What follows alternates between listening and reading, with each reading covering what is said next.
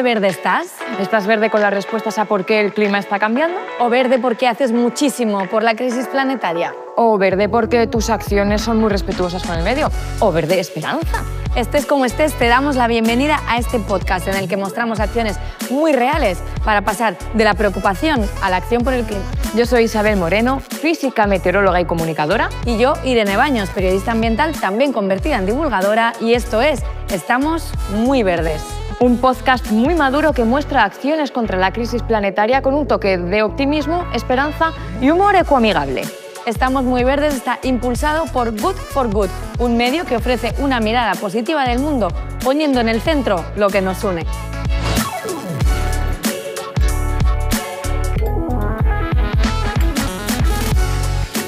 ¿Y qué nos une a nosotras? ¿Qué nos une ¡Ay, esta mesa! Es un lujo, Isabel Moreno, estar aquí sentada hoy contigo, metida en esta aventura de Estamos muy verdes. Estamos muy verdes. ¿Qué es Estamos muy verdes? ¿Qué ganas tenía de enseñar esto? Y enseñar que estoy contigo. Qué, qué, maravilla, qué maravilla. Cuéntanos qué es Estamos Muy Verdes. Estamos Muy Verdes lo que quiere es impulsar hacia la acción colectiva, ¿no? inspirar a través de acciones reales, porque estamos todo el día escuchando estos titulares alarmantes y alarmistas en muchas ocasiones sobre la situación de emergencia en la que estamos inmersas de mucha gravedad, de la que ahora tú como meteoróloga nos vas a explicar en qué situación nos encontramos, pero nos faltan referencias, nos faltan respuestas. ¿Qué podemos hacer? Es que, ¿sabes por qué era necesario este podcast?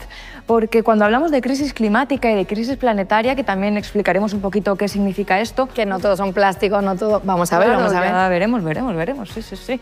Cuando hablamos de estos temas muchas veces nos centramos en, mira lo que está pasando, eh, la temperatura en 2023 ha sido récord. Agobios no, ¿eh? por favor. Claro, eh, estamos hablando mucho de eso. ¿Y qué ocurre?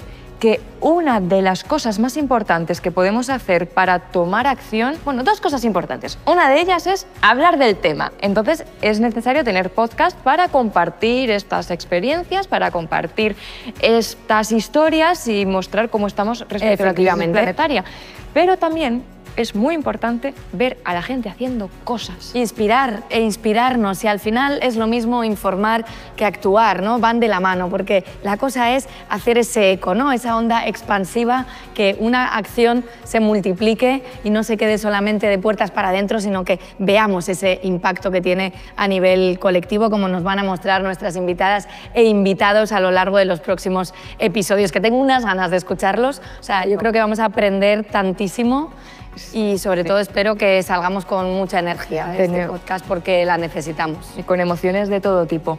Fíjate, yo también veo que este podcast pretende responder una pregunta que nos hacemos muchas veces y no tenemos respuesta. ¿Qué se está haciendo contra la crisis planetaria? ¿Se está haciendo algo? Y sobre todo que se está haciendo también a nivel calle, ¿no? a nivel de pie, porque solamente miramos tanto para culpabilizar empresas, gobiernos, como si nosotros no tuviéramos que ver en esta ecuación, pero además también muchas veces, bueno, eh, la acción tiene que venir de ahí, ¿no? Y parece que lo que se haga a nuestro nivel no importa. Y aquí vamos a demostrar que eso es un bulo. La emergencia climática, has mencionado que 2023 lamentablemente volvió a romper otro récord y estaba difícil, ¿eh? Cuéntanos un poco cuál es la situación. La situación pinta muy, muy fea y pinta mucho más fea de lo que creíamos. Sabíamos que 2023 iba a estar en el top de años más cálidos, porque ya tenía una tendencia esto para que fuera así 2023, además con el niño que se estaba formando en el Pacífico y demás, ¿no? Eh, pero realmente vimos cosas muy extrañas. Hemos tenido temperaturas en algunos meses 1,7 grados por encima de la, de la media preindustrial.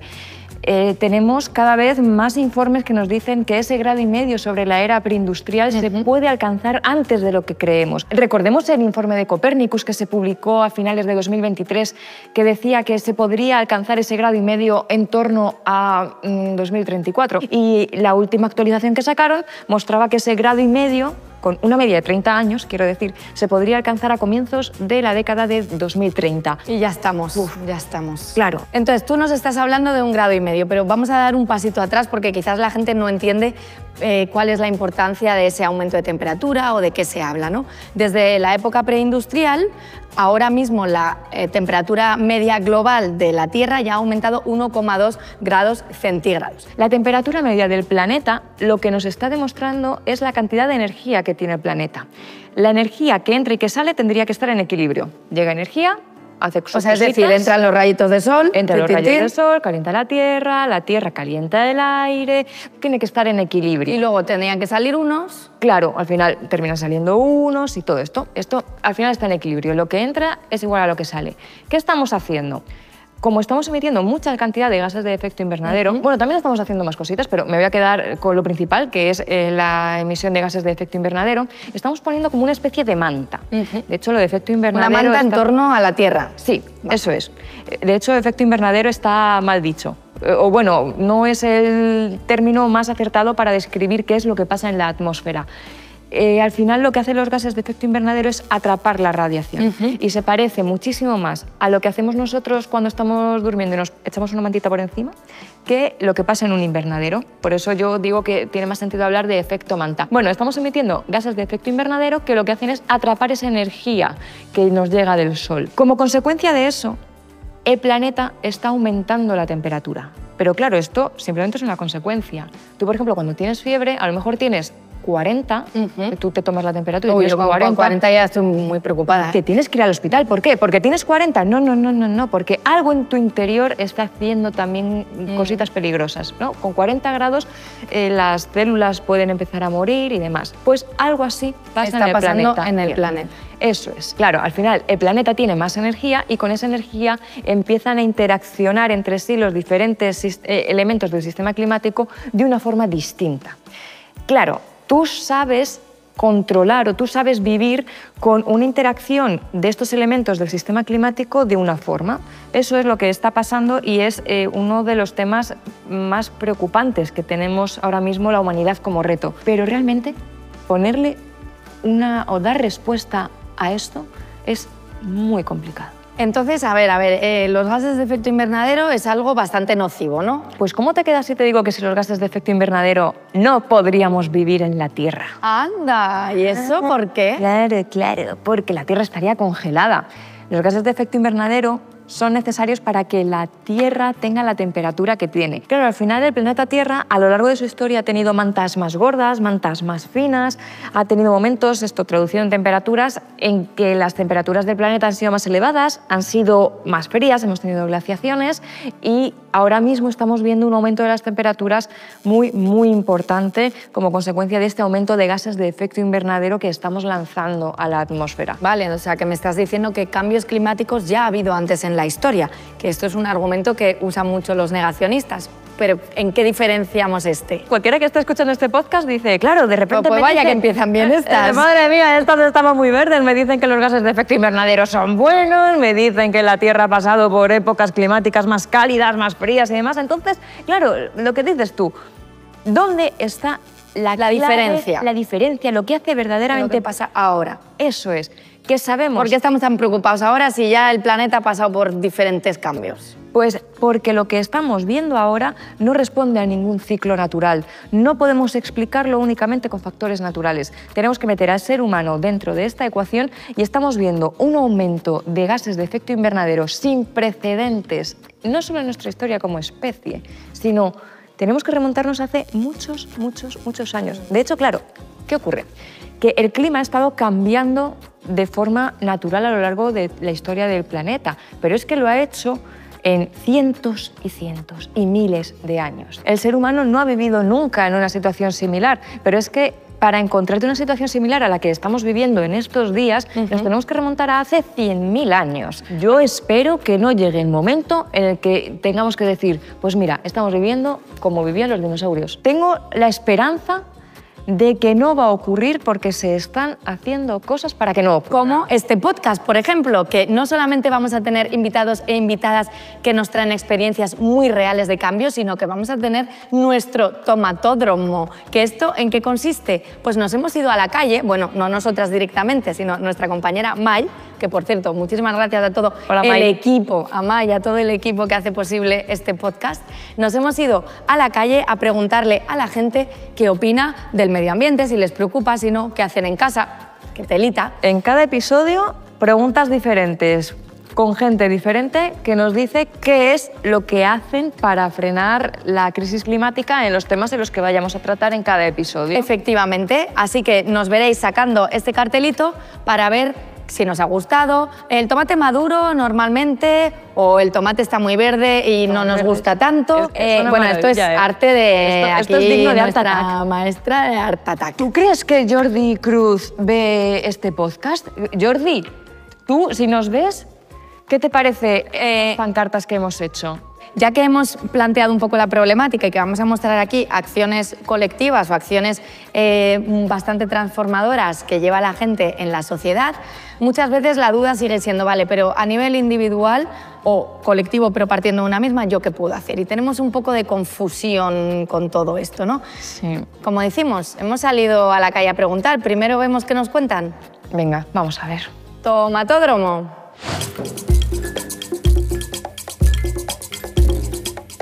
¿Cuánto te importa el medio ambiente? mucho.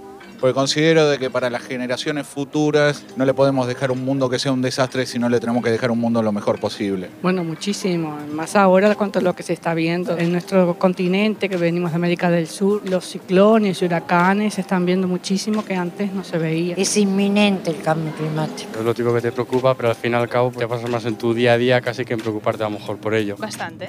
Pienso que es culpa nuestra por el consumismo que hacemos. No estamos reciclando las cosas adecuadamente y cada vez los veranos van a ser mucho más cálidos. Va a costar que haya mucha agua. ¿Cuál es la acción más importante que realizáis contra el cambio climático? Preservar el agua, la tierra, no usar mucho agroquímicos. Hace un año se pusieron placas solares en casa, que yo le insisto mucho a mi madre que no compre cosas envasadas, aunque los tuppers sean de silicona o de cristal. Cuando vamos a alguna fiesta ya me llevo el vaso conmigo de casa. comprar co- muchas cosas biodegradables y sobre todo no plástico. Eh, inculcarle a mis hijos todo el tema de reciclado, de cuidado, de no tirar cosas en la calle. Básicamente reciclaje. Lo típico de en casa de tener los contenedores o unas- un par de bolsas separadas o algo así, sí, pero quitando eso que es un poco como lo común de prácticamente todo el mundo, nada más. ¿Creéis que se está haciendo algo a nivel global? No, o sea, hay países del norte de Europa que están mucho más desarrollados que nosotros en este aspecto y, por ejemplo, no tienen ni la mitad de sol que España. Hay muchos países que están evolucionando muchísimo más que nosotros, pero yo creo que nosotros estamos yendo ya también aumentando y haciéndolo mejor. Poco a poco lo conseguiremos. Eso le corresponde a los diferentes gobernantes y lamentablemente los políticos se preocupan más por las grandes inversiones, por las grandes empresas y dejan de lado un poco las acciones que se deben hacer para preservar el, el medio ambiente. Lo que borren por un lado, por otro lo están escondiendo bajo una, una alfombra. Cada día más. Cada vez, pues mira, por ejemplo, aquí en Madrid, pues no te permiten pasar sin la etiqueta eco. ¿Se toman medidas? Sí, pero al final donde siempre, en Europa, en Estados Unidos alguna, en países desarrollados, al final creo que en la mayor parte del mundo no se llega a nada. No estaba Jordi Cruz. No estaba Jordi Cruz, eh, Art Attack no, pero estaba bastante presente nuestro amigo el reciclaje. El reciclaje. ¿Qué te ha parecido? Yo, si te digo la verdad, creo que estamos muy verdes. Estamos un poquito verdes, eh, menos mal que nos has hecho la intro antes de lo de cambio climático, porque necesitamos mucha más información y educación ambiental en la sociedad. Esperemos que este podcast ayude un poquito a ello, pero nos damos cuenta de que una de las cosas que mezcla todo el mundo, o la mayoría de la gente que hemos preguntado, es el tema plásticos con el tema cambio climático. Ala, venga, aunque hablamos muchas veces de crisis planetaria, ¿no? Para resumir todos los desafíos a los que nos estamos enfrentando, es verdad que solemos mezclar principalmente tres crisis, que es la crisis climática, que tú nos has explicado antes en qué consiste, ese calentamiento global producido por los gases de efecto invernadero que acarrea una serie de consecuencias que son el cambio climático.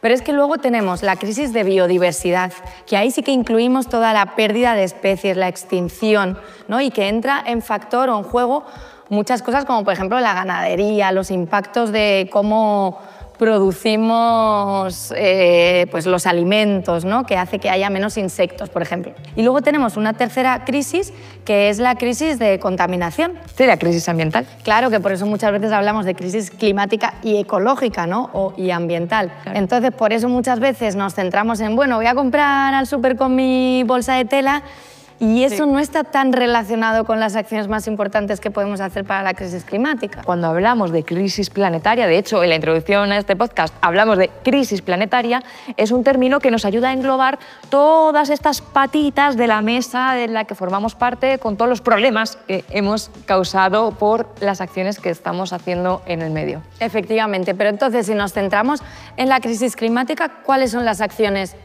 más potentes que podemos hacer a nivel individual. Todo el mundo, todo el mundo habla de reciclar. Y lo peor de todo es que creemos que solamente si reciclamos ya lo tenemos todo hecho. Pero se habla muy poco de otro tipo de acciones. Muy poca gente habla, por ejemplo, de la alimentación. Es verdad que es muy importante reciclar para evitar que los residuos acaben en el mar o en el bosque, pero si queremos hacer transformaciones de verdad tenemos que cambiar la forma en que nos alimentamos. Forma en la que nos movemos, forma en la que adquirimos la energía, forma incluso en la que no adquirimos la energía, sino administramos esa energía. Por ejemplo, en tu casa, según tengas buen aislamiento o no, imagínate, pierdes más o menos energía. Mira, te pongo un ejemplo de una cosa que se solucionó cambiando una cosa. A ver, a ver, a ver, a ver. La capa de ozono. Ah, temazo ese tema me también. encanta. Temazo, temazo, porque también solemos mezclar crisis climática con el agujero de la capa de ozono. Totalmente, esa es de las claves, de los errores clave. Es un- uno de los errores más típicos que hay. ¿Qué pasaba con el agujero de la capa de ozono? El ser humano estaba emitiendo una serie de elementos a la atmósfera, una serie de sustancias que conocemos como clorofluorocarbonos, Ajá. que esos elementos lo que hacían era contribuir a que se destruyese el ozono que tenemos en la estratosfera, que es el que nos protege de la radiación ultravioleta. Se dieron cuenta de que era esa sustancia, dijeron, ¿de dónde está esa sustancia? ¿En estos productos? Pues ya no se puede utilizar esta sustancia. Pero fíjate qué fácil era, porque al final decías, este es el problema, lo quito. ¿Qué problema tiene la crisis climática? Que tú dices, quitamos los combustibles fósiles. Aldo, ¿cómo se hace? Claro, Es que la crisis difícil. climática es mucho más compleja, pero a mí me gusta mucho el ejemplo de la capa de ozono porque demuestra que si todos los países se ponen de acuerdo en una medida, ¿no? esto firman un protocolo y a partir de ahí se recupera sustancialmente el agujero de la capa de ozono. Eso demuestra Eso es. que la acción colectiva tiene un resultado. Cuando nos ponemos de acuerdo, muchas personas podemos lograr cambios muy importantes. Y en este caso fueron los gobiernos, pero es que hay acciones muy importantes que se hacen a pie de calle que también pueden tener un resultado muy, muy importante. Y Bueno. eso es importante saber qué es lo que está pasando. Y eso es lo que vamos a mostrar en este podcast de Estamos muy verdes, que por supuesto os animamos a que mandéis sugerencias, preguntas, dudas, todo lo que os surja a través de nuestras redes sociales. Estaremos encantadas de ir contestándolas, ¿no, Isabel? Claro, tenemos nuestras redes sociales, nos podéis seguir en Instagram y también podéis seguir las redes sociales de Good for Good en Instagram y en YouTube, donde vais a encontrar contenido positivo con el foco en todo lo que nos une como personas. Y la verdad es que es un contenido, es un contenido muy bonito y muy útil para tomar acción, porque además una de las cosas más importantes para que tomemos acción es ver a otras personas haciendo cosas. Eso es lo que vamos a ver en este podcast. Esto ha sido todo por hoy en la presentación de Estamos Muy Verdes, un podcast muy maduro impulsado por Good for Good que muestra las acciones que podemos hacer contra la crisis planetaria con un toque de optimismo, esperanza y humor ecoamigable. Y este podcast de Estamos muy verdes lo podéis encontrar en las plataformas de YouTube, Evox, Apple Podcast y Spotify. Es decir, estamos por todos lados. Si no nos escucháis es porque no no queréis. Os vamos a poner un tomate, Un tomate rojo de ro- mal. eh, maduro, yo le pongo el verde. Ma- Verde, verde esperanza. Queremos que estéis muy verdes.